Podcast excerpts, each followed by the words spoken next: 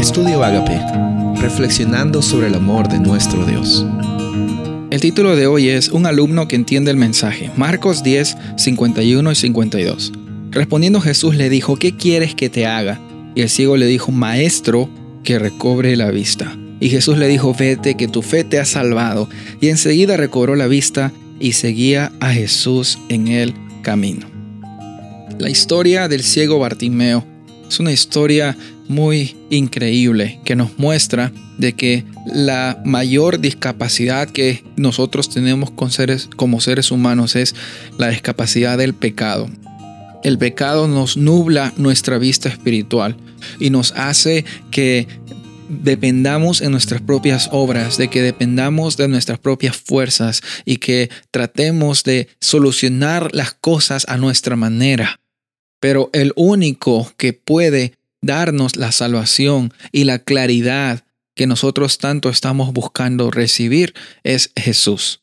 Bartimeo quizás no tenía la vista física, pero en su vista espiritual él había reconocido de que Jesús era el Hijo de David, era el Mesías prometido y era el único que podía darle la misericordia y la gracia necesaria para que su vida llene a ser completa. ¿Sabes qué? Cuando Jesús responde a este hombre, le dice, mira, ¿qué quieres que te haga? Y él le dice, yo deseo recobrar la vista. Y sabes lo que Jesús le dice, sabes, tu fe te ha salvado. La Biblia nos dice que la fe en Jesús es lo único que nos va a salvar en esta vida. La Biblia nos menciona muchas veces que el justo vivirá por la fe, por la fe en lo que Jesús hizo, hace y hará por cada uno de nosotros. En esta ocasión Irónicamente, los que no tenían la visión espiritual eran los que estaban más cerca a Jesús. Muchas veces en las historias de Jesús vemos que los discípulos, estando tan cerca al Mesías, aún no entendían realmente cuál era el llamado que él tenía para este mundo. Y bueno, no estamos culpando a los discípulos, no estamos diciendo que somos mejores que ellos, pero es que muchas veces sucede de que eh, nosotros nos olvidamos del llamado que recibimos en Cristo Jesús. Bartimeo, a pesar de las dificultades y de la discapacidad visual que él tenía, él reconoció que Jesús podía transformar su vida. Sabes, aquí no se trata de los problemas que tú tienes o que otro tiene y que tú no tienes, o que eh, tú tienes y el otro no tienen. No sé qué juego a veces nosotros jugamos de comparar los problemas, pero la realidad es de que sin importar el problema que tú y yo tenemos, nuestro llamado es reconocer a Jesús como el Hijo de David, como el único que puede extender su misericordia para que nuestra vida llegue a ser una vida de abundancia.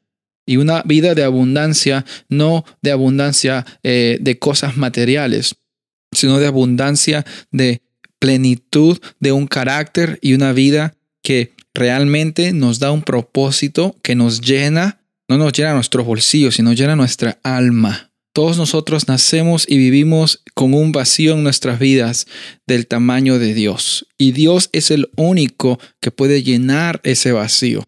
Y Dios es el único que puede extendernos su misericordia. Dios es el único maestro que nos puede mostrar el mensaje. Y Él no solo nos muestra el mensaje, Él es el mensaje, Él es el Evangelio.